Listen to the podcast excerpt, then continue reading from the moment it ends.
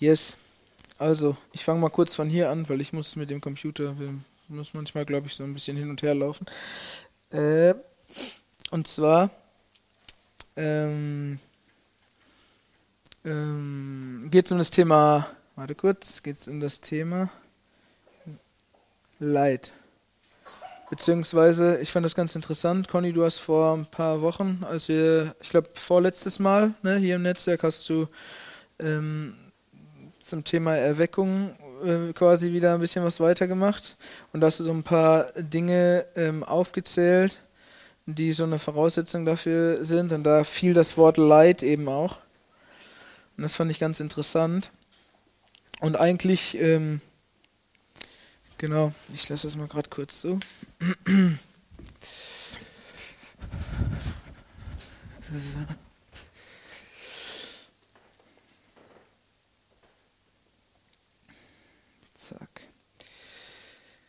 Geht darum, was Leiden mit Erweckung und mit deiner neuen Natur zu tun hat.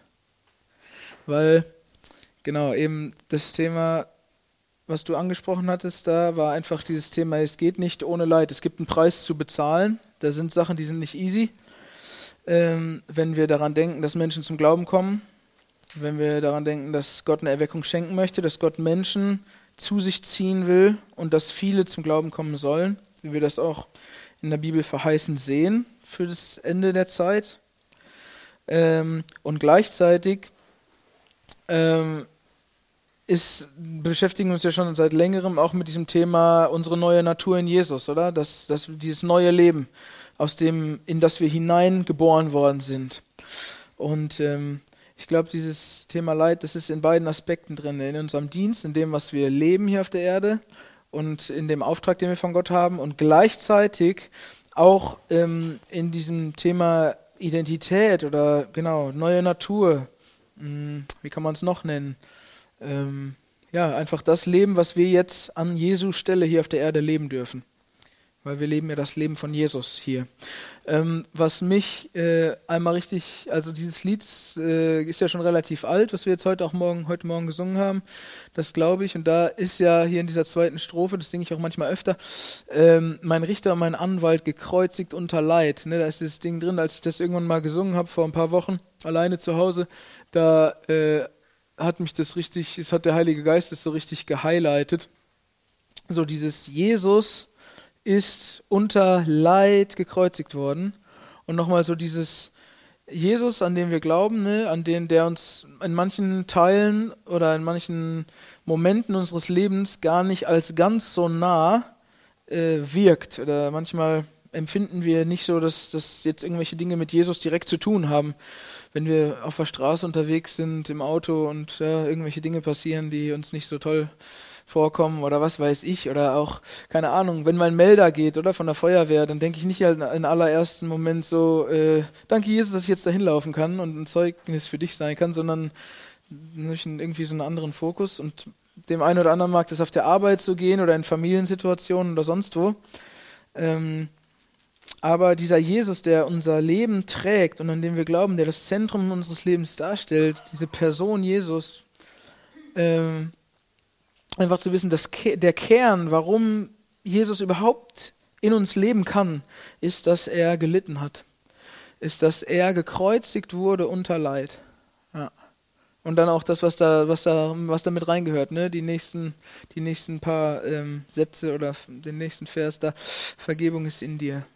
Du stiegst ins Reich der Toten, standst auf in Herrlichkeit und herrschst in Ewigkeit. Daran glauben wir. Genau.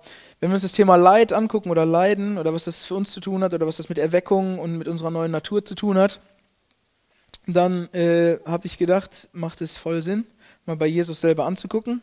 Da hat das Lied voll äh, mit reingespielt. Das war jetzt nicht geplant, dass irgendwie, dass das zusammengehört, aber genau. Ähm, genau, wir gucken auf Jesus. Und ähm, dafür muss ich noch mal kurz nach hier hinten gehen.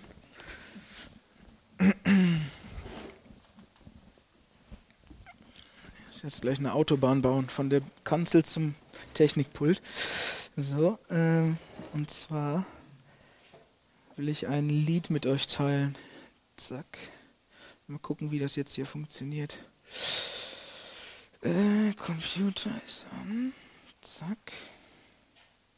Mal gucken, dass das klappt.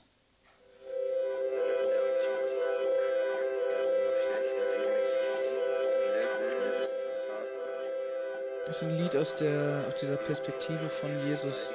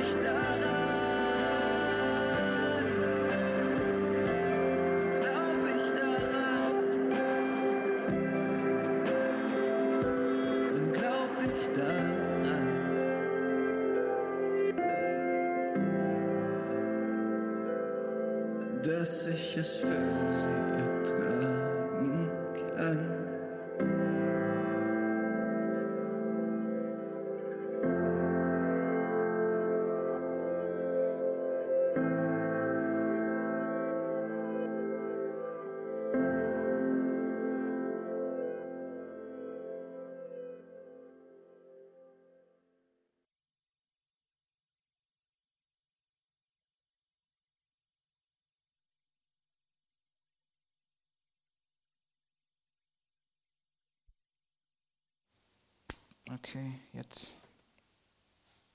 Also mit dem äh, Lied habe ich mal so Therapie gemacht, würde ich sagen. Keine Ahnung. Also es ist äh, ziemlich viel drin, Jesus so aus menschlicher Sicht zu sehen. Ne? Ähm,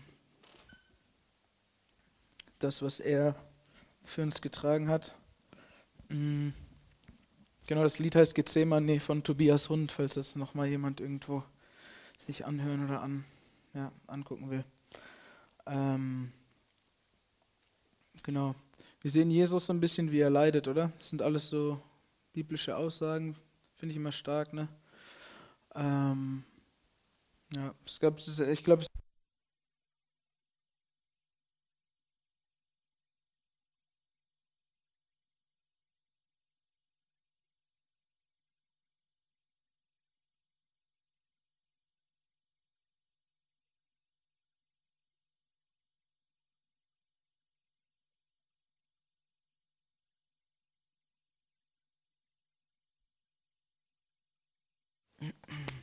bin ich wieder. also, Leid. Wir gucken auf Jesus am Anfang. Und ähm, genau, wir haben in der, in der Bibel krasse Aussagen dazu. Ähm, und zwar haben wir so ein paar Kernaussagen, würde ich, würd ich sagen, ähm, darüber, was Jesus getan hat und dann, was für Arten von Leid wir quasi haben und dann natürlich ähm, was uns, was das mit unserem Leben zu tun hat. Ne? Ähm, wir haben einmal eine Aussage, dass durch Leiden Jesus von Gott vollkommen gemacht worden ist. Weiß einer zufällig, wo das steht? Hebräer, genau, ja. Yes. Ähm, genau, wir, wir brauchen es jetzt nicht aufschlagen, wir kommen gleich nochmal darauf zurück. Ähm, Jesus selber sagt, ne, wenn sie, wenn sie mich gehasst haben, wie viel mehr werden sie euch hassen? Oder was heißt wie viel mehr? Er sagt, glaube ich, wenn sie mich gehasst haben, werden sie auch euch hassen. Also das Leid ist uns verheißen. Dann gibt es sogar eine Stelle, wo steht, dass Leid uns geschenkt worden ist. Und ähm, dann noch so einen interessanten Fakt. Der Heilige Geist wird auch Tröster genannt. Das heißt Beistand, der zur Hilfe herbeigerufene. Es kann auch mit der Trostgebende oder der Tröster übersetzt werden. Und wenn du in deinem Leben nie an der Stelle bist, wo du Trost nötig hast, dann läuft irgendwas falsch. Dann kannst du dich hinterfragen, ob du Jesus nachfolgst. Wenn du in deinem Leben nie an einem Punkt bist, wo du den Trost, wo du, wo du einen Tröster nötig hast,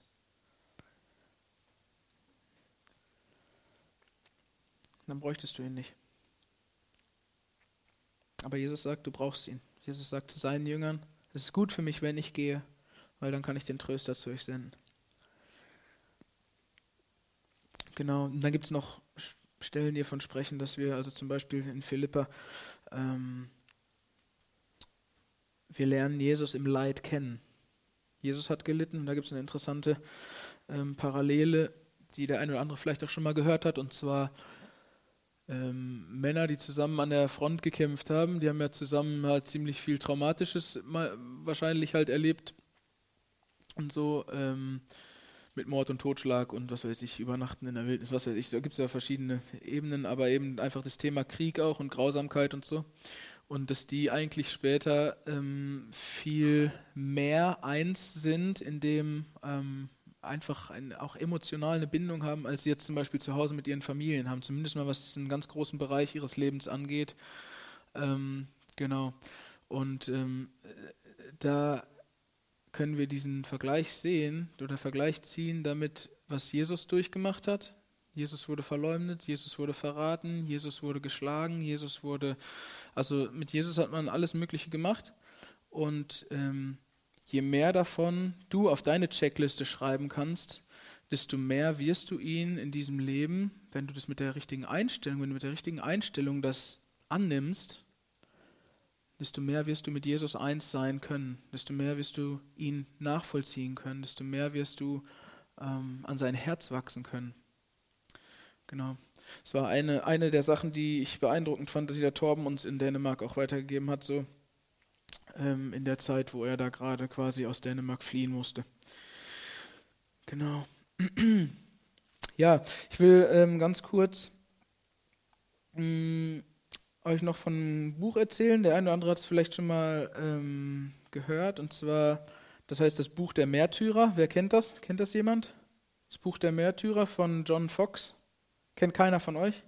Okay, gut. Ähm, und zwar, ich lese mal ganz kurz ein kleines bisschen aus diesem Vorwort davon vor, also der Einführung quasi. Ähm, man kann das Buch nicht lesen, ohne zutiefst, das ist ganz kurz, ich gehe nochmal ganz kurz hier in das Buch selber rein und gucke mal ganz kurz, das ist von, nämlich das ist schon uralt. Das ist von, warte mal, zack, da ist ein bisschen die Story von dem Buch auch da. Also der Typ ist 1516 geboren, ne? Also das heißt, es ist aus diesem Jahrhundert, da 16. Jahrhundert rum, genau. Und ähm, genau, das ist dann, der hat damit angefangen und das ist dann später aber noch erweitert worden quasi. Und ähm, genau. Yes, und da ist einfach ein Teil von einem Vorwort, irgendwo geht es dann darum, man kann das Buch nicht lesen, ohne zutiefst von der Treue von Gläubigen beeindruckt zu werden. Weltweit nehmen die Verfolgungen von Christen heutzutage wieder zu. Es wäre schön, wenn das Buch vielen Lesern ein Anstoß zu größerer Hingabe und Treue an den Herrn Jesus würde. Er hat um der, er hat um der vor ihm liegenden Freude das Kreuz erduldet. Ist auch wieder ne, das Thema Leid. Und jetzt einfach aus der Bibel, ne, Hebräer 12, vier Verse zitiert.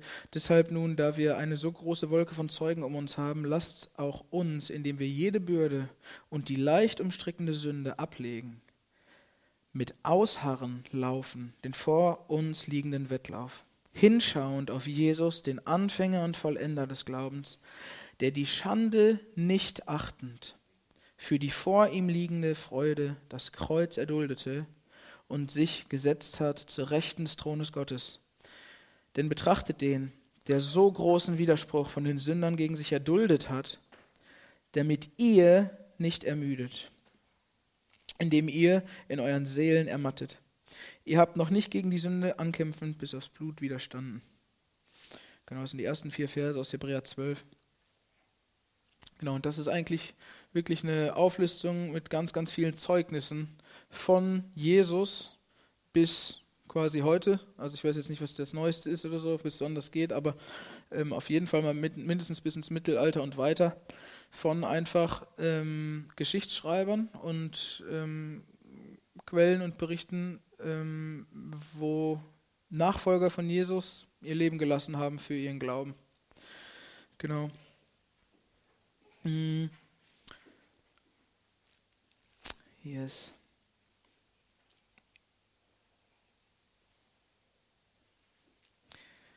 Wie viele sind wir heute? Drei, drei, drei, drei, drei. Mhm, mhm. Okay. Ich würde es gerne so machen, dass wir einmal kurz uns zu je dritt aufteilen und ähm, so für zehn Minuten uns darüber austauschen in diesen Dreiergrüppchen, ähm, was wir so für was wir so für, für, für Kernaussagen oder für, für Glaubensüberzeugungen haben bezüglich dem Thema Leid. Also ähm, ich würde sagen, warte mal, 1, 2, 3, 4, 5, 6, 7, 8, 9, 10, 11, 12, 13, 14, 15 wird gehen durch 3. Also 5. Dann zählt mal bis 5. Fängst du an?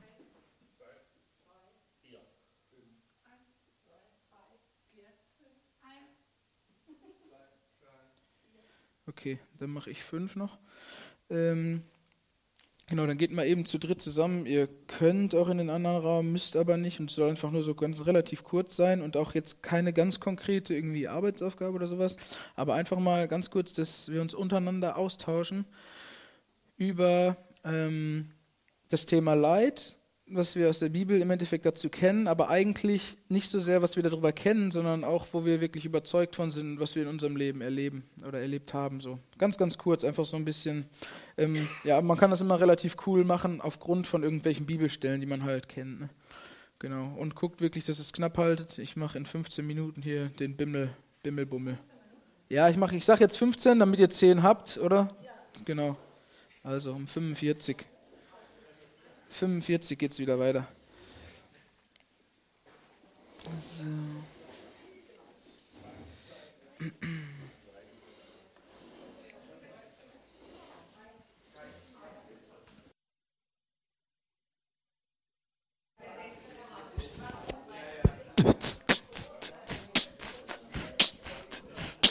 Okay, wir müssen langsam, wir müssen langsam fertig werden. Yes, cool. Ähm, mm,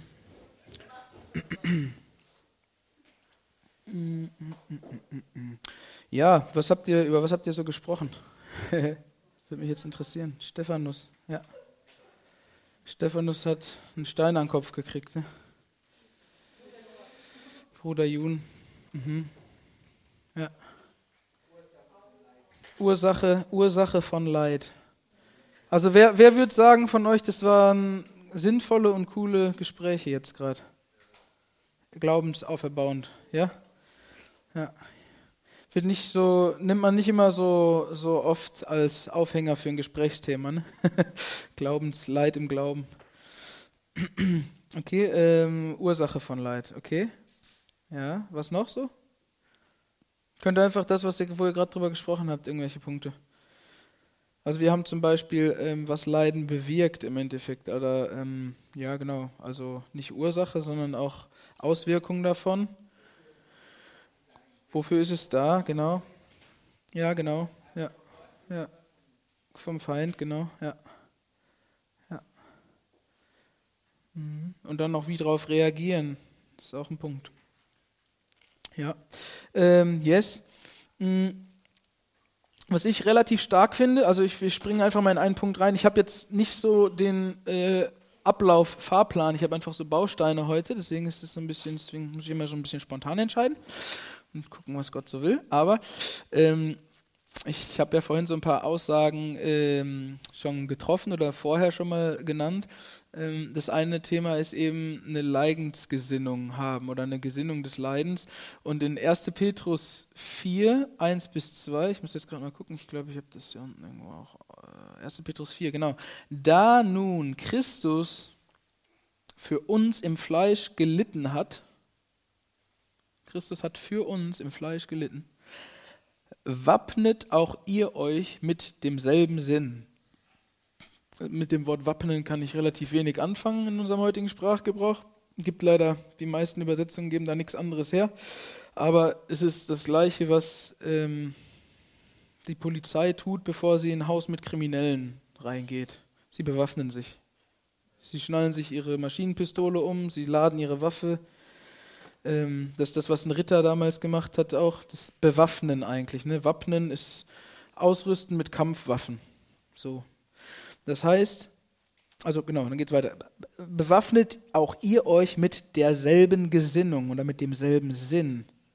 Finde ich voll interessant. Dann geht es weiter. Denn wer im Fleisch gelitten hat, ruht von der Sünde. Um die im Fleisch noch übrige Zeit nicht mehr mit den Begierden der Menschen, sondern dem Willen Gottes zu leben. Ich finde das eine richtig, richtig krasse Aussage. Da ist quasi drin, hey, ich kann mich mit der, mit der Gesinnung, mit dem Sinn schon mal bewaffnen, für Gutes tun zu leiden, für die Dinge Gottes Leid zu erleben, damit ich Gottes Willen tun kann. Damit ich Gottes Willen tun kann und nicht meine Zeit mit Sünde totschlage quasi. Ja? Wer im Fleisch gelitten hat, ruht von der Sünde. Ich glaube, da geht's dann auch noch, da gibt es auch noch mal konkrete Einzelwahrheiten drin, so zum Thema, ähm, wenn ich in einem Bereich, wo ich geistlichen Durchbruch sozusagen erlebt habe oder eine, zu einer geistlichen Überzeugung gekommen bin von Gott, ich habe jetzt gerade kein Beispiel, was weiß ich, dass ich dann vom, vom, vom Feind auch, oder vom Feind, dass Gott es zulässt, ich werde vom Feind versucht in diesem einzelnen Punkt, und das kann bis ins Fleisch reingehen, es kann bis physische Verfolgung gehen, ne? bis wirklich Schläge zu kassieren oder so. Ähm, und wenn ich das überwunden habe, wenn ich gesagt habe, ich hänge an Gott, ja, und das Leid ist irgendwann wieder durch, dann habe ich mit in diesem Punkt ruhe ich von der Sünde, in dem, in, dem, in dem Fakt, da bin ich nicht mehr in Versuchung. Wenn ich für eine Überzeugung, die ich habe, gelitten habe, körperlich gelitten habe, und ich weiß, es ist wirklich nur für diese eine Überzeugung, dann werde ich später, nachdem ich Leid erlebt hatte und so weiter, das fertig ist das Thema, werde ich nicht wieder zurückfallen in, in, in, diese, in die Frage, ja, war das jetzt doch, war es richtig oder nicht? Oder wenn ich auf Grundlage von, von, äh, ähm, von einer Gesinnung, vom, von meinem Glauben, wenn ich gelitten habe, wer im Fleisch gelitten hat, ruht von der Sünde. Ja, also dieses, da werde ich nicht in Versuchung sein, wieder in, in diesen Bereich in Sünde zurückzugehen. Genau. Hat, hat man das verstanden, was ich damit meine? So ein bisschen, ja? Okay. Jemand nicht? Okay, gut. Ähm, genau. Nochmal sagen. Jetzt ehrlich? Okay. Also, wenn ich in einem. Äh, genau, da steht genau, wer im Fleisch gelitten hat, ruht von der Sünde.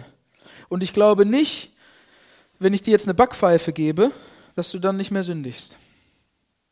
In deinem Leben. Weißt du, also da hast du auch im Fleisch gelitten oder Schmerzen da, aber du lebst noch und du ruhst noch nicht von der Sünde. So. Genau, genau.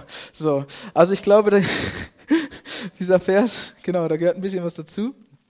Wenn man das, im, im, wenn man das hinten dran anguckt, ja, die im Fleisch noch übrige Zeit nicht mehr den Begierden der Menschen, sondern dem Willen Gottes zu leben. Ja, das ist ein Punkt, der da reinkommt. Das heißt, was könnte das denn jetzt sein? Sagt mal irgendeine Überzeugung, keine Ahnung.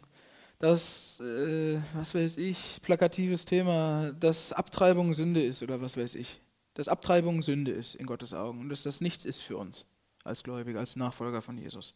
Dass wir Leben ehren und so und nicht töten zum Beispiel. Ja, wenn ich für diese Überzeugung körperlich schon mal geschlagen wurde, das mit Gott verarbeitet habe, sodass ich in Zukunft nicht mehr äh, ihm Fleisch übrige Zeit, also dass meine Zeit hier nicht mehr mit irgendwelchen Begierden der Menschen, sondern mit dem Willen Gottes Leben verbringe. Also im Sinne von, ich auf dieses Thema runtergebrochen, von dem ich jetzt gerade gesprochen habe, dass ich nicht mehr auf die Idee komme, in dem Bereich zu sündigen und in Sünde zurückzugehen und über zu überlegen, ja, vielleicht ist es ja doch gut. Oder in meiner Situation ist jetzt eine andere Situation und so. Weißt du, ich glaube, es ist so themenspezifisch, kann man diesen Vers auch nehmen und anwenden. Dass, wenn jetzt jemand für eine Überzeugung, okay, jemand, der vorher liberal war, was weiß ich, kommt zu der Überzeugung, es ist, ja?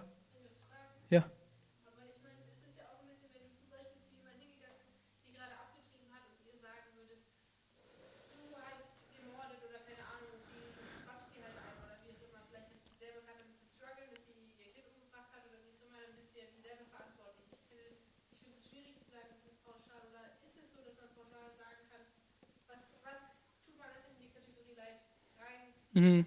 Mhm.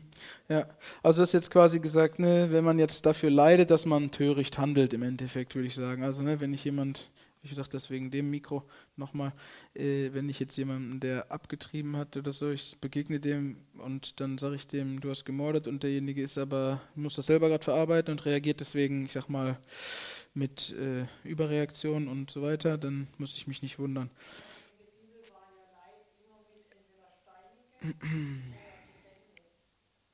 Hm.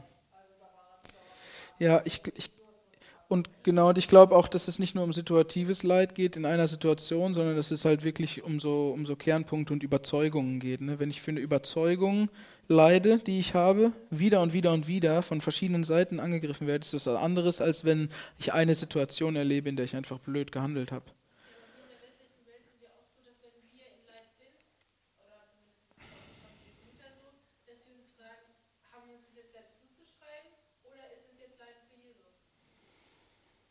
Mhm. Und weiter? Ja.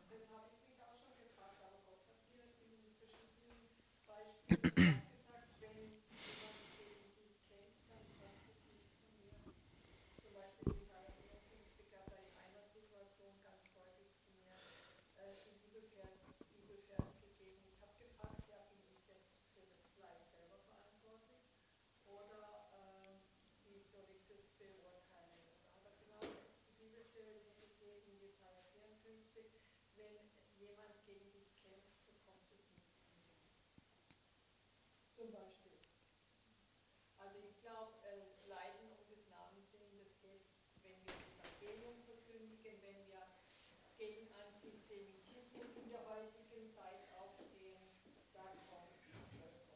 Ja, eben wie gesagt, ich glaube, es geht um Einstellungen und nicht um Situationen bei dem Thema. Es geht nicht um Einzelsituationen, sondern es geht um eine Einstellung. Um eine Dann fängt man das leider an. Dann, wann, wann leidet man irgendwo, wenn, wenn ich mit meinem natürlichen Ego-Wünsche, Vorstellungen nicht durchkomme. Ja. Da fängt Leiden an. ja, ja, Es tut weh, Ja. wenn, wenn Dinge in mir müssen absterben, wenn Ego absterben muss. Ja. Meine falsche, ungültige, falsche Vorstellungen. Und, und Mhm. da fängt es an, genau. Das passt uns zu deinem Thema, diese Einstellung. ja, das, das verbessert dann aber Charakter. Die Auswirkung ist, wir, wir kommen nicht durch. genau. Ja, genau. Und da, glaube ich, setzt dieser Bibelvers an. Das ist eine Bewaffnung, wenn ich mich bewaffne mit dem Sinn zu leiden, ja, weil Jesus das auch, wir können auch andere Stellen lesen. Also ist eine Stelle sagt, äh, da sagt Jesus, ne, wenn sie mich, wenn, wenn ich gelitten habe, dann werdet auch ihr leiden. Ich muss mal gerade gucken. Leid ist uns verheißen. Johannes 15, 20. Ganz kurz, zack, zack, zack. Johannes 15, 20.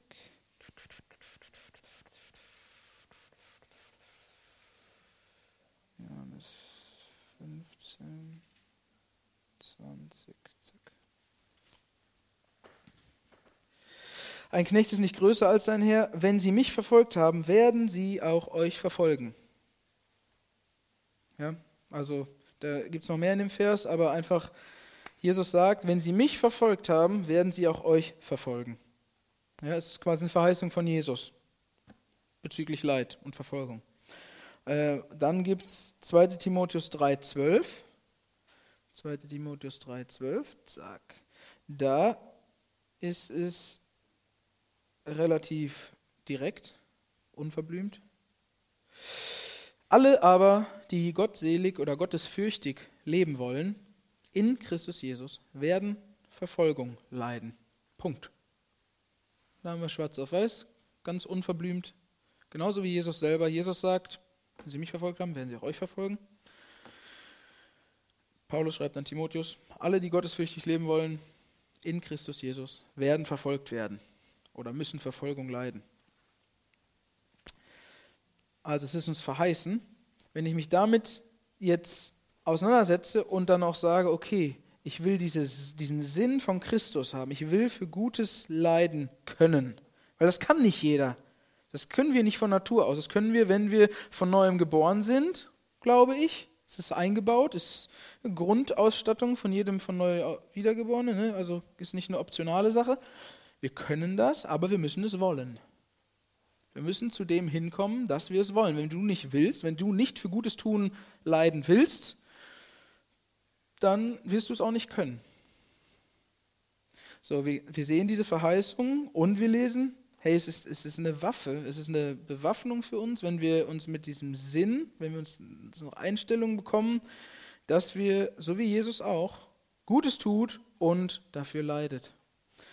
Lass uns mal einmal lesen, einen Abschnitt, 1. Petrus 2, ab Vers 20. Könnt ihr auch mit aufschlagen. 1. Petrus 2, ab Vers 20.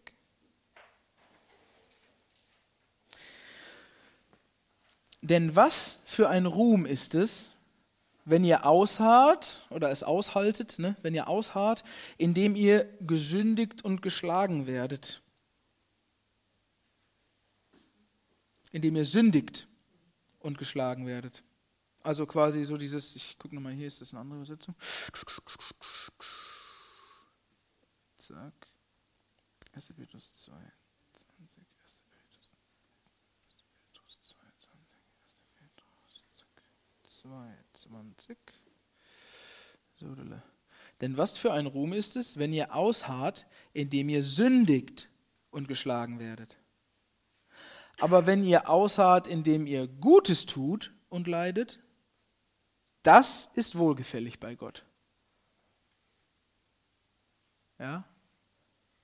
Was für ein Ruhm ist es? Also Gott sagt quasi, hey, wenn du dich doof verhalten hast und kriegst dafür eine Schelle, dann, äh, dann harrst du darin aus oder bist geduldig darin. Also auf Englisch heißt es auch in einer Übersetzung patient, also geduldig quasi. Ne? Dieses Thema Ausharren ist ja eigentlich Geduld haben. Was steht hier an der Anmerkung dran? Äh, wörtlich ausharren. Ja gut.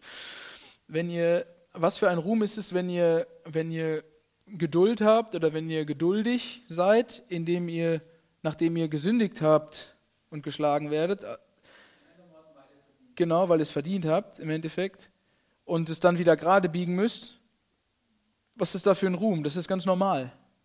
Und selbst damit haben wir manchmal Probleme, ne? wenn wir für unsere eigene Einstellung oder für unser eigenes Verhalten ähm, Verantwortung übernehmen müssen. Äh, aber Gott sagt, was ist das für ein Ruhm? Was ist das? Was hat das? Das ist normal. Aber wenn ihr geduldiges ertragt, wenn ihr Gutes tut und leidet, das ist wohlgefällig bei Gott.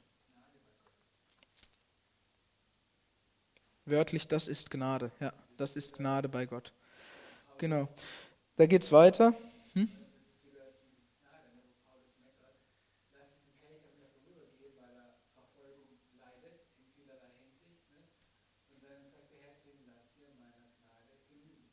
Mhm.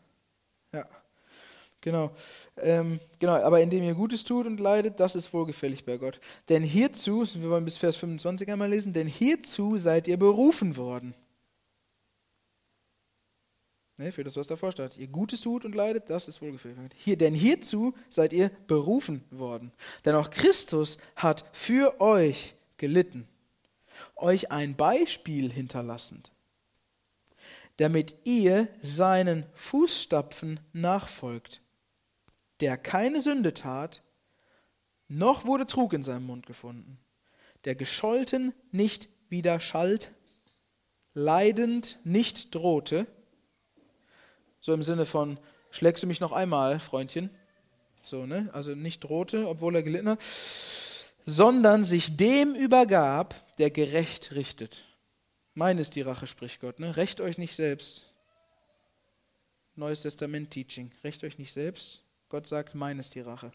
Ne? Ich gebe nicht das Schlechte, was mir passiert ist, ab und sage, es ist gut. Nein, ich sage einfach, Gott, du bist Rächer. Ich brauche keine, ich kann vergeben, ich brauche von mir aus nichts gegen eine Person haben. Du rächst. So, der gerecht richtet, genau, der nicht widerschallt, leidend nicht drohte, sondern sich dem übergab, der gerecht richtet der selbst unsere Sünden an seinem Leib auf dem Holz getragen hat, damit wir, den Sünden abgestorben, der Gerechtigkeit leben, durch dessen Striemen ihr heil geworden seid. Denn ihr gingt in der Irre wie Schafe, aber ihr seid jetzt zurückgekehrt zu dem Hirten und Aufseher eurer Seelen.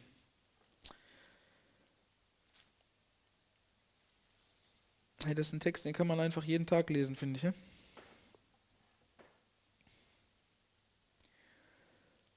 Geduldig oder ausdauern, ausharren steht hier, leiden für Gutes tun. Wir lernen darin Selbstlosigkeit. Wir lernen darin, ich bin mir selbst gestorben. Wir lernen darin oder wir demonstrieren damit, ich lebe nicht für mich.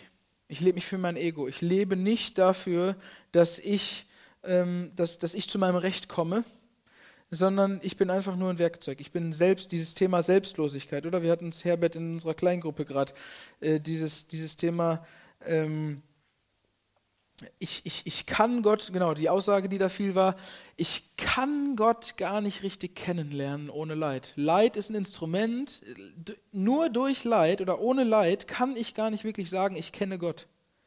Wenn ich nicht durch Leid gegangen bin, wenn ich nicht Leid erlebe oder erlebt habe, kann ich gar nicht wirklich Gott kennen. Weil da erst das geprüft wird, da wird erst drin, da kommt erst hervor dieses Thema Selbstlosigkeit. Dieses Thema, bin ich mir selber gestorben? Bin ich, bin ich, muss ich, muss ich gucken, dass ich mich emotional über Wasser halte und muss ich kämpfen für mein Recht? Oder sage ich, Gott, wie wir das hier gerade gelesen haben, ne? ich übergebe mich dir, Gott, der gerecht richtet.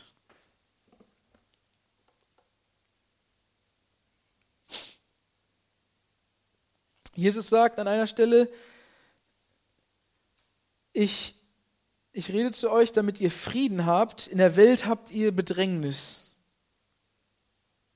Aber seid guten Mutes, ich habe die Welt überwunden. Damit meint Jesus nicht, ja, seid halt einfach hoffnungsvoll, weil irgendwann ist es vorbei. Ich habe die Welt überwunden, ihr werdet irgendwann bei mir sein. Nein, er, er redet davon, dass, dass, dass wir Frieden, er fängt an mit Frieden. Das ist äh, Johannes 16, 33, 33. Dies habe ich zu euch geredet, damit ihr in mir Frieden habt. In der Welt habt ihr Bedrängnis, aber seid guten Mutes. Ich habe die Welt überwunden. Dies, ich ha, habt guten Mutes. Das wird, der, das wird gar keinen Sinn machen, wenn er einfach nur davon spricht, aber haltet es halt so lange aus, bis ihr dann später mal bei mir seid, da gibt es kein Leid mehr. Sondern er redet davon, dass wir hier und jetzt schon mit seinem Frieden, womit der Vers anfängt, er redet, damit wir Frieden haben, seid guten Mutes, ich habe die Welt überwunden und dann kommt dieser Einschub da rein, in der Welt habt ihr Bedrängnis. Er redet nicht davon, dass wir keine Bedrängnis mehr haben, er redet nicht davon, dass wir ein Happy Life hier haben, er redet nicht davon, dass wir ähm, immer nur einfach das Gute erleben, sondern er redet einfach davon, dass wir trotz, dass wir trotzen können den Umständen dass wir den Umständen gegenüber trotzen können und nicht mit einer bitteren Haltung von, ja, ist mir eh alles egal, ne, schlagt mich halt, sondern dass wir eine Freude, wie er sie auch hatte in seinem Leben. Wir können uns Jesus nicht vorstellen, wie er äh, irgendwie da rumsitzt. Ne? Detlef hat es auch schon das eine oder andere Mal so gebracht. Wir können uns Jesus nicht vorstellen, so mit dieser Einstellung, Freundchen, noch einen Schlag und du lernst mich richtig kennen. Oder so Situationen wie, keine Ahnung, ähm, da wo er den Leuten sagt, ähm, was, warum, warum folgt ihr mir eigentlich nach? Ihr, wegen dem Essen folgt ihr mir nach. Ne? Das ist ja diese eine Stelle, wo er dann nach der Speisung der 4000 und 5000 und so, und dann sagt er, ähm, was wollt ihr sehen? Ihr seid gekommen, um Zeichen und Wunder zu sehen und um Essen zu kriegen. Also, wenn ihr, wenn ihr nur deswegen da seid, dann könnt ihr jetzt gehen und die gehen alle. Und dann fragt er seinen Jünger, wollt ihr auch noch gehen? Wir können, wir, wir sehen Jesus nicht, wie er dann halt am nächsten Morgen da irgendwie in sich versunken sitzt und überlegt, wie er jetzt die Bergpredigt weiterführen soll oder sowas. Und äh, Petrus kommt zu ihm und sagt, hey, Herr, was ist denn los? Geht's dir nicht so gut? Oder also so. Und dann, dann sagt Jesus, ja, weißt du was, ich, ich rede und rede und rede und die Leute checken es einfach. Selbst ihr, ihr checkt es einfach. Also so eine Einstellung, das, das, wir können uns Jesus so nicht vorstellen. Und, und du, du weißt nicht, und so im Sinne von, ja, Petrus, weißt du, ich weiß, es sieht jetzt gerade nicht gut aus, wie ich hier sitze. Lass mich einfach mal fünf Minuten alleine. Geh mal zu den anderen, habt ein tolles Frühstück. Ich brauche gerade mal kurz fünf Minuten. Ja? Ich, du weißt nicht, was ich gerade alles durchmache, so in der Richtung. Ne? Das ist, das ist, Jesus hat vorgemacht, was es heißt, Frieden in sich zu haben. Wir haben es hier gerade gelesen, ein Beispiel. Er hat uns ein Beispiel gegeben, ne? ein Beispiel hinterlassend in Vers, was ist das, 21 oder 22 oder so. Ich habe hier die Versnummern nicht bei der Bibelstelle rauskopiert. Also er hat uns ein Beispiel hinterlassen, das ist 1. Petrus 2 in der Abvers 20 Stelle. Ähm, und in Johannes 16, 33 eben, ja, in mir habt ihr Frieden, Jesus in uns, in Jesus Frieden, also ist in uns. Bedrängnis in dieser Welt, Herausforderungen, aber wir können auf Englisch heißt es of good cheer, to be in a good cheer oder was, ein guten Mutes oder so, ne? Irgendwie so, in einer, in einer, in einer fröhlichen Verfassung irgendwie so, ne? Gibt es eine gute deutsche Übersetzung als dieses, äh, dieses ja, seid gut drauf. Genau, seid gut drauf. Hört sich doch cooler an als seid guten Mutes irgendwie. Keine Ahnung, ist so altdeutsch. Also seid gut drauf. Seid gut drauf. Und ihr könnt gut drauf sein, denn ich habe die Welt überwunden und ich lebe in euch. Das heißt, ihr könnt das auch. Ihr könnt genau das gleiche leben wie ich. So im Sinne von, ich habe euch gezeigt, in der Welt zu leben, aber nicht von ihr bewegt zu sein, nicht von ihr, nicht von der Welt, also nicht die Welt zu nehmen, um den Zustand unserer Verhaltensweisen oder Emotionen zu bestimmen, sondern ich habe euch ein Vorbild gegeben, ich habe euch vorgemacht, was es bedeutet, in dieser Welt zu leben und sich auch in, zu bewegen und zu leben, aber nicht das in euch zu lassen, das als Ausgangspunkt für, eure, für euer Leben sein zu lassen. Genau, beherrscht zu werden, genau, ja. ja. Und jetzt ist halt so, dass an der Stelle halt viele aussteigen und sagen, ja, aber so wie Jesus leben können, können wir auch nicht. Wir können nicht komplett gehorsam sein. Wir können nicht komplett äh, so wie Jesus leben, weil er war ja Jesus, er war ja Gottes Sohn. Ja, aber wenn Jesus dir sagt, folg mir nach, dann kannst du mir nicht sagen, es geht nicht. Wenn Jesus in seinem Wort dir sagt, folg mir nach, dann kannst du nicht sagen, es geht nicht. Weil Jesus sagt nichts, was nicht geht. Oder nochmal andersrum formuliert, du kannst mir nicht erzählen, dass wir nicht so leben können, wenn Jesus sagt, folge mir. Und da ist eben dieser Punkt, der dann kommt, du musst es wollen. Du musst es, du musst es wollen, ähm, damit du es erlebst. Weil wenn du es gar nicht willst, wenn du nicht, wenn du nicht willst, dass, dass, dass deine Umstände und Emotionen und Einstellungen und Zustände, wie soll man das denn beschreiben? Dein, wenn, du, wenn du das gar nicht sehen willst, weil, warum auch immer, ich kann mir gar keinen Grund vorstellen, warum man das nicht will. warum könnte man es nicht wollen? Weil wir es nicht wollen. ja. ja, genau. Ja. Ja. Ja, ja. Ja. Würden sie ihm schneller an den Kragen gehen? Ja. Die anderen würden ihn abgrundtief hassen. Eben das Thema ist, Jesus hat, wo er hingekommen ist, polarisiert. Und auch die Apostel, die haben, überlegt euch das mal, die, das ist auch eine richtig krasse Stelle, Apostelgeschichte, also für Gutes tun, Leiden, äh, habe ich noch, habe ich, ist uns verheißen, Leid ist ein Geschenk. Ist da mein Punkt. Ne? Das sehen wir in Philippa 1,29. Ist es euch nicht allein, in Bezug auf Jesus, ist euch nicht allein geschenkt, an ihn zu glauben, sondern auch für ihn zu leiden. Ja? Tolles Geschenk. Philippa 1,29. Ähm, genau. Es ist uns geschenkt, für ihn zu leiden. Und das haben die Apostel auch begriffen. Die haben das nämlich dann erlebt in Apostelgeschichte 5. Die werden geschlagen. Und dann mit der Einstellung und sie, wie heißt es? Apostelgeschichte 5 ab Vers 40. Eine Sekunde da. Und als sie die Apostel herbeigerufen hatten, schlugen sie sie.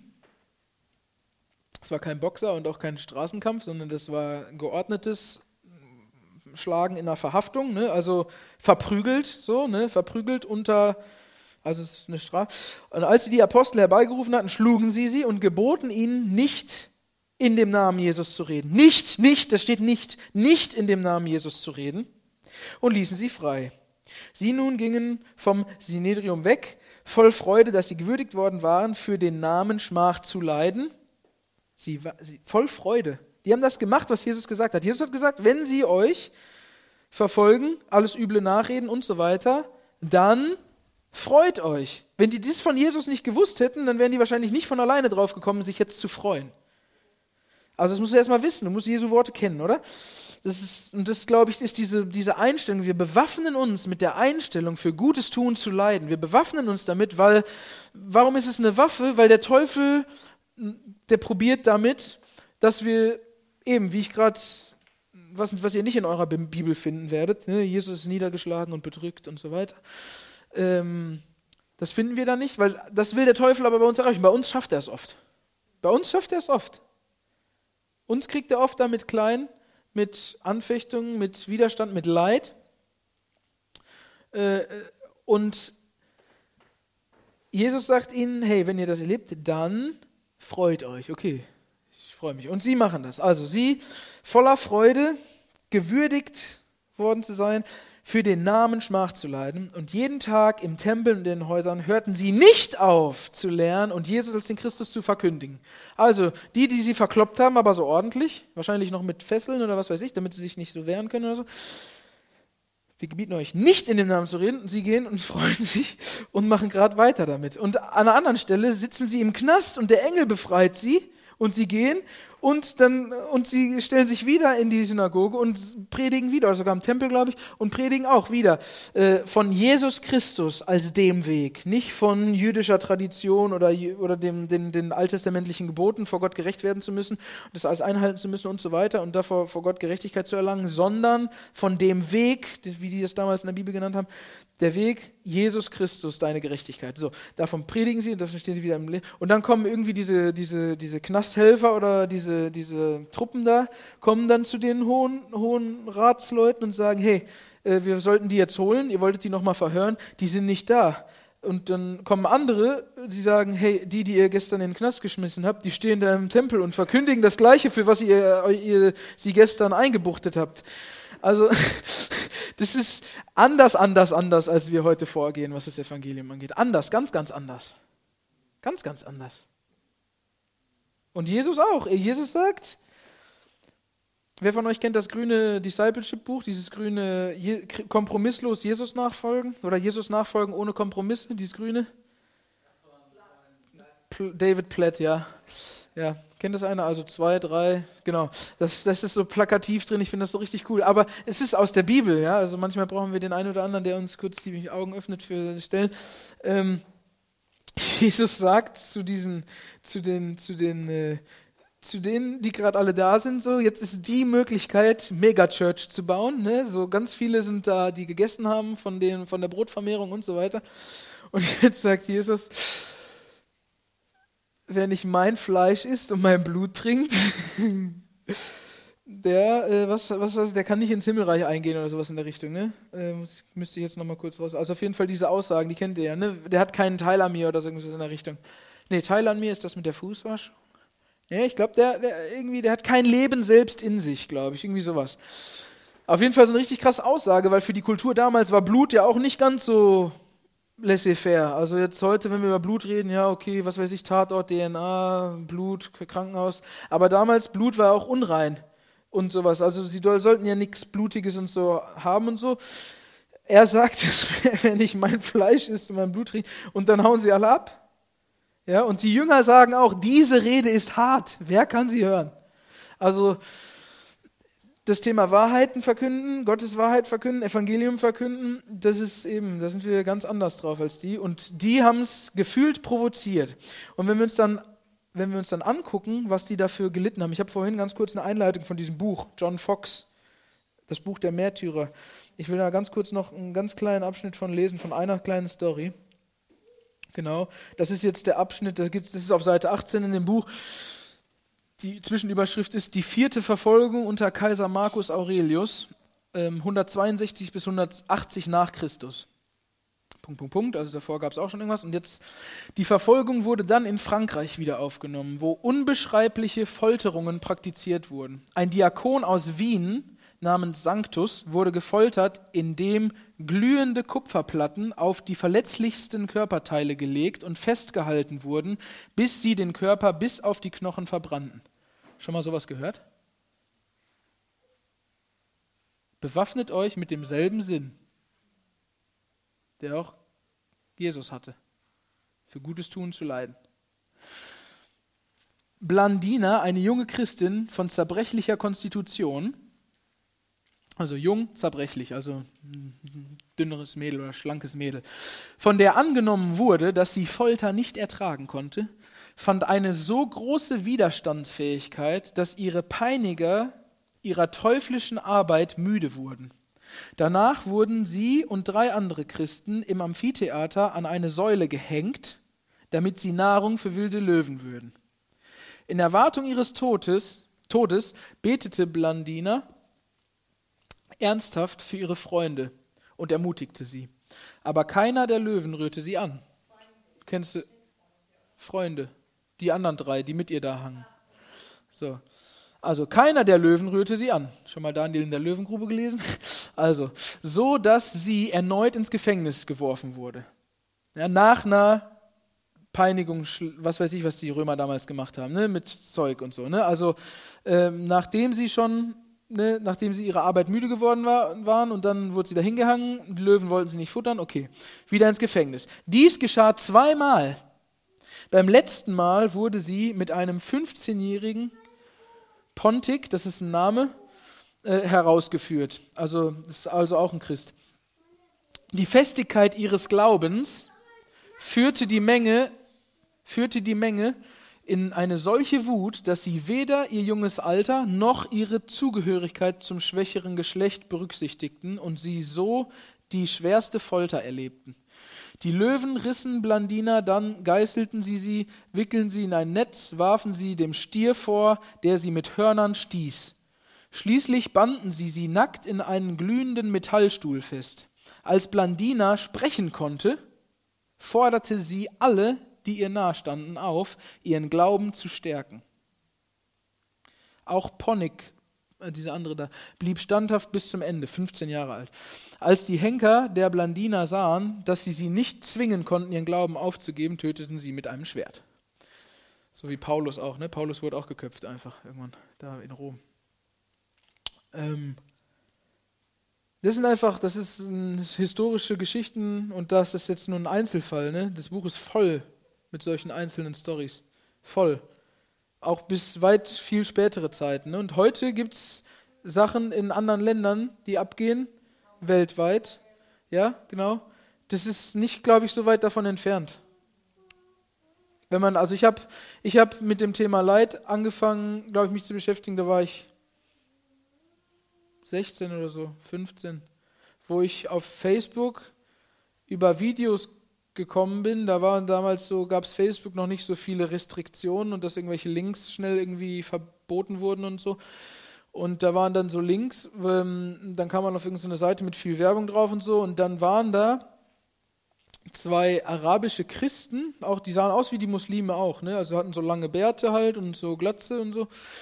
Und die waren aber da in so einer, in so einem, wie wenn ihr, wenn ihr euch jetzt vorstellen würdet, hier draußen, dieser ganze Parkplatz, dieses ganze Areal wäre einfach voll mit Menschen. Voll mit Menschen, Kopf an Kopf. Und an zwei Stellen sind sowas wie so kleine Mini-Bühnen aufgebaut und irgendwie, ja, ich glaube, die stehen da einfach drauf. Und dann haben zwei Leute, also die haben die ganze Zeit Allah Akbar gerufen halt, ne? Und dann haben zwei Leute an diesen beiden, also da standen zwei Leute halt drauf und dann haben andere angefangen mit so kleinen Taschenmessern in die Köpfe abzuschneiden. Das heute. Oder das war jetzt eben vor ein paar Jahren. Ja, also bei lebendigem Leib machen die dann halt solche Aktionen. Und die schreien die ganze und das waren Familien und Kinder da drumrum. Und das habe ich damals gelesen und habe gedacht, Alter, was ist denn mit denen los, ey? Aber ich habe auch gemerkt halt, dass, dass in dem, also indem ich das gesehen habe, da habe ich auch ge, gemerkt, ich konnte es auch nicht, konnte auch nicht die ganze Zeit da hingucken und so, habe das noch irgendwann zugemacht. Aber ähm, ich habe dann gemerkt, dass irgendwie der Heilige Geist irgendwie da war. Also irgendwie habe ich gemerkt, dass Gott irgendwie was da in mir tut, als ich es gesehen habe. Und ich glaube auch, dass das bei diesen Menschen da auch so war. Und wir lesen auch eine Stelle, glaube ich, das passt irgendwie dazu, wo irgendwie steht, dann ruht der Geist der Herrlichkeit auf euch oder sowas. Warte mal. Ähm, kennt ihr das? Kennt ihr dieses, diese Stelle? Weißt du, was steht? Der, also das ist eben an der Stelle,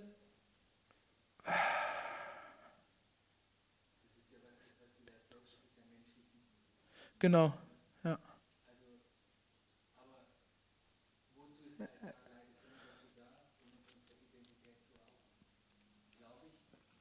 Also, ja, ja, ja.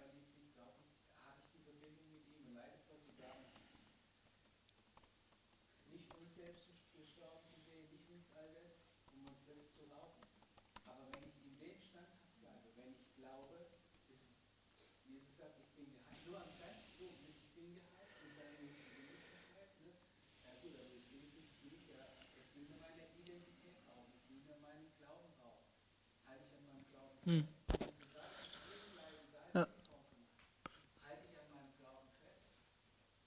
Hm. Lass mich noch kurz vorlesen aus der Bibel. 1. Hm, Petrus 4, ab Vers 12. Geliebte, lasst euch durch das Feuer der Verfolgung unter euch, das euch zur Prüfung geschieht, nicht befremden, als begegne euch etwas Fremdes, sondern insoweit ihr der Leiden des Christus teilhaftig seid, wieder ne, mit Jesus leiden, teilnehmen daran, freut euch, damit ihr auch in der Offenbarung seiner Herrlichkeit mit Frohlocken euch freut. Wenn ihr im Namen Christi geschmäht werdet, glückselig seid ihr, denn der Geist der Herrlichkeit und der Geist Gottes ruht auf euch. 1. Petrus Kapitel 4, ab Vers 12. Das doch.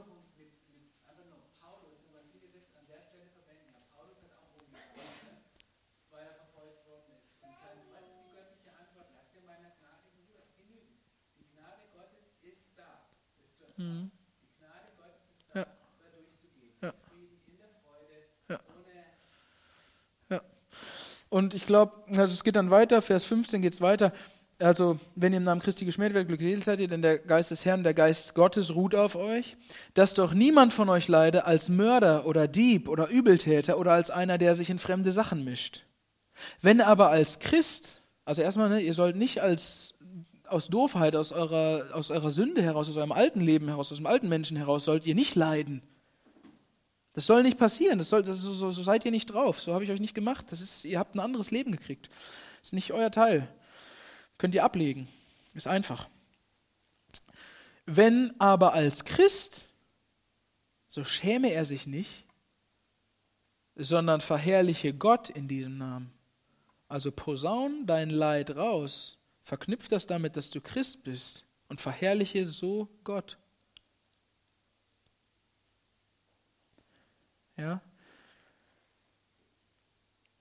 Vers 19 noch, daher sollen auch die, die nach dem Willen Gottes leiden, einem treuen Schöpfer ihre Seelen anbefehlen, im Gutes tun. Also,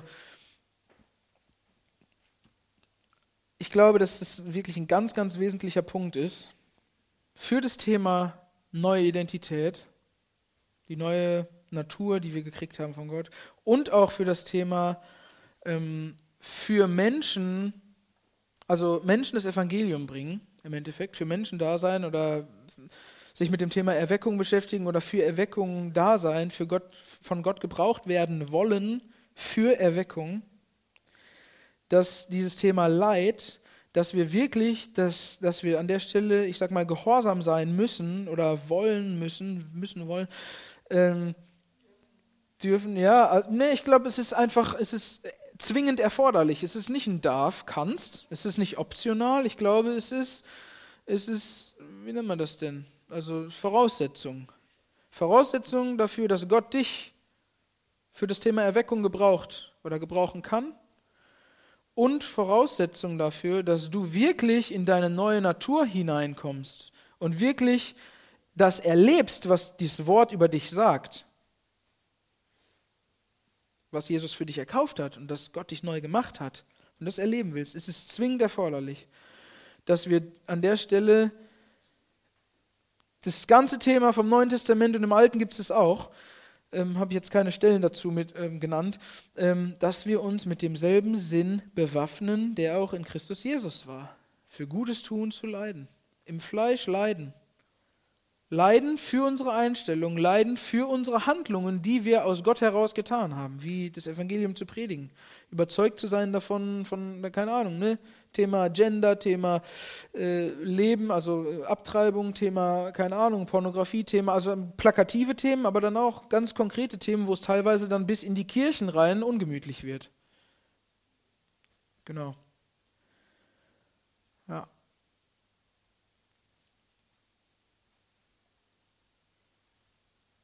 Ist ein Geschenk, wir lernen durch Leiden. Und Jesus wurde von Gott vollkommen gemacht durch Leiden. In Hebräer 5, 9, das könnt ihr euch noch kurz mit aufschreiben vielleicht, in Hebräer 5, Vers 9 und in Hebräer 2, Vers 10. 5, 9 und 2, 10. Da wird das nochmal ganz klar,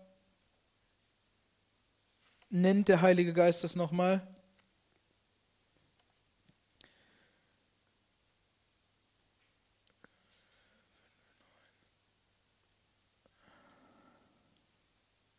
Aha. Ab Vers 7. Okay, Hebräer, Hebräer 5. ab Vers 7. Der, Jesus, der in den Tagen seines Fleisches, da er sowohl bitten als flehen, dem, der ihn aus dem Tod zu erretten vermochte, mit starkem Schreien und Tränen dargebracht hat und wegen seiner Frömmigkeit erhört worden ist, obwohl er Sohn war, an dem, was er litt, den Gehorsam lernte. Jesus lernte Gehorsam durch das, was er litt, obwohl er Gottes Sohn war. Er war schon Gottes Sohn und hat Gehorsam gelernt durch sein Leid. Und also geht es weiter, er ist vollendet worden, ist er allen, die ihm gehorchen, der Urheber ewigen Heils geworden. Genau. Und noch ganz schnell das 2, Vers 10. Zack. Denn es geziemte ihm, es geziemte Gott.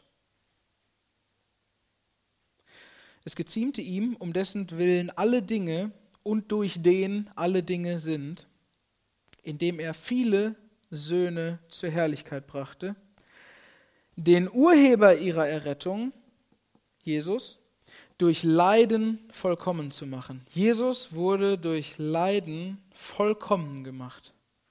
Wenn Jesus das nötig hatte, dann hast du das auch nötig. Und ich auch.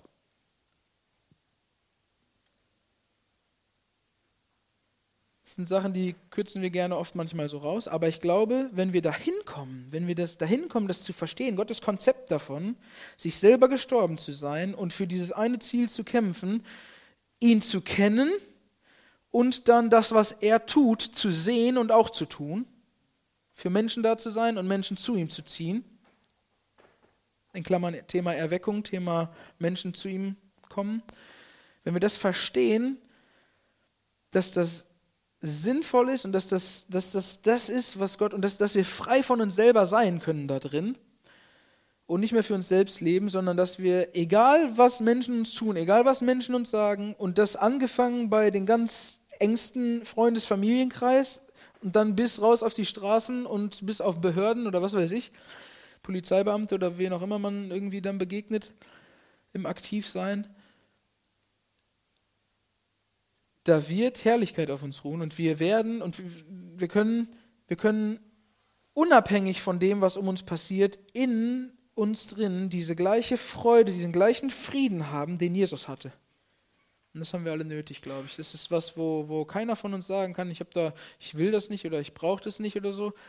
Vielleicht hast du Schwierigkeiten, das anzunehmen oder zu erkennen oder umzusetzen, aber zumindest mal dieses, dieses, ähm, dieses Wollen, das ist was, was der Heilige Geist in uns tun will und wo Gott uns auch braucht, dass wir an der Stelle mit ihm übereinstimmen.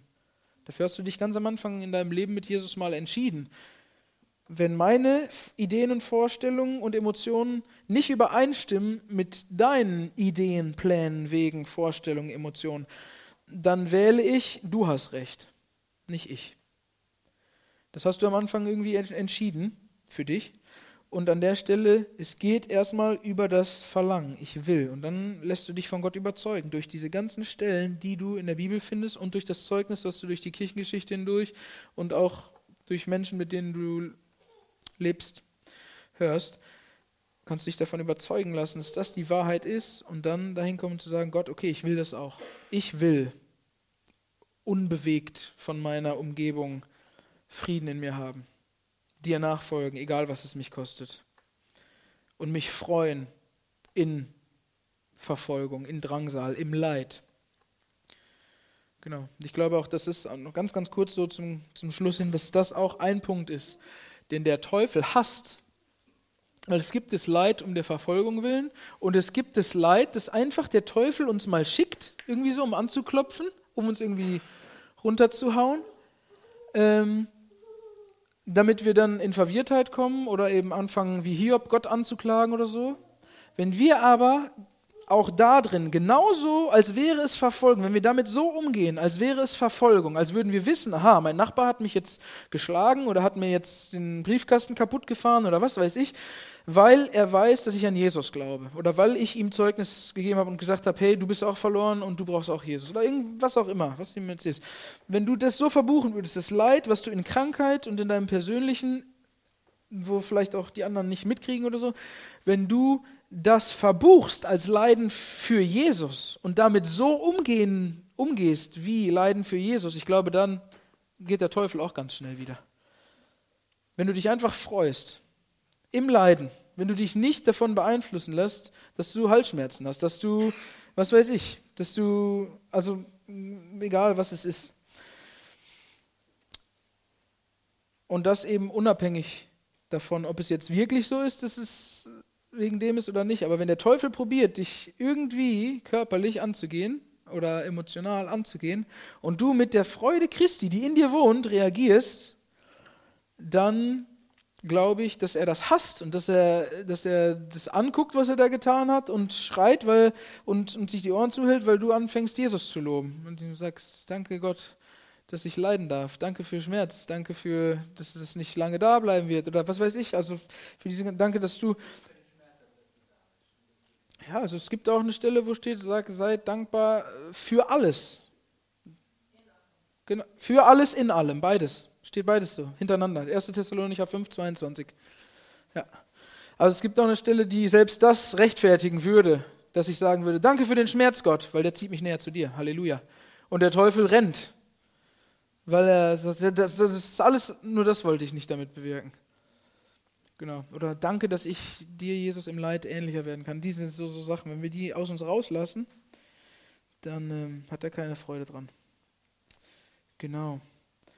Also lass dich auf diese Gesinnung ein, für Gutes tun zu leiden und im Leid, ja, wie sagt Jesus?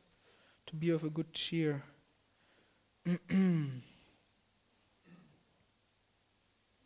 Da. Das war. Ja. Ist doof, wenn man seine Notizen da nicht so richtig lesen kann. Ne? Da ist es. Seid guten Mutes, ich habe die Welt überwunden. Genau. Yes. Wenn ich würde euch noch ermutigen, einfach mit irgendwem darüber zu beten oder so. Also das müsst ihr jetzt nicht mehr hier als Programm machen oder so. Wir haben jetzt auch schon ein bisschen spät, aber dass ihr einfach mit, mit irgendwem darüber austauscht und füreinander betet. Dass ihr in dieser Gesinnung bleiben könnt, wenn ihr schon drin seid, oder da reinkommt, wenn ihr noch nicht drin seid. Und ähm, genau, weil ich glaube, das ist ein ganz wichtiger Schlüssel für diese Themen neue Schöpfung, in das reinkommen, was Gott für dich erkauft hat, was Jesus für dich erkauft hat mit seinem Blut und ähm, Teil zu sein von Erweckung. Yes. Ich bete vielleicht noch schnell. Jesus, wir erheben dich, wir preisen dich, wir danken dir für deine Wahrheit, für deine Weisheit, für deine Wege. Danke, dass wir wissen dürfen, deine Wege sind so viel höher als unsere Wege, deine Gedanken so viel höher als unsere Gedanken. Wir kommen nicht auf die Gedanken, die du hast, aus uns selbst heraus. Die sind übernatürlich, sind von dir. Und wir danken dir dafür, dass dein, einer von diesen übernatürlichen Gedanken ist, Leid ist nicht ausschließlich etwas Schlechtes. Leid ist nicht nur äh, da, damit wir es schnell und um jeden Preis und ähm, ähm, abschmetternd wieder loswerden, sondern wir dürfen lernen, für Gutes tun zu leiden, genau wie du, Jesus, für Gutes gelitten hast.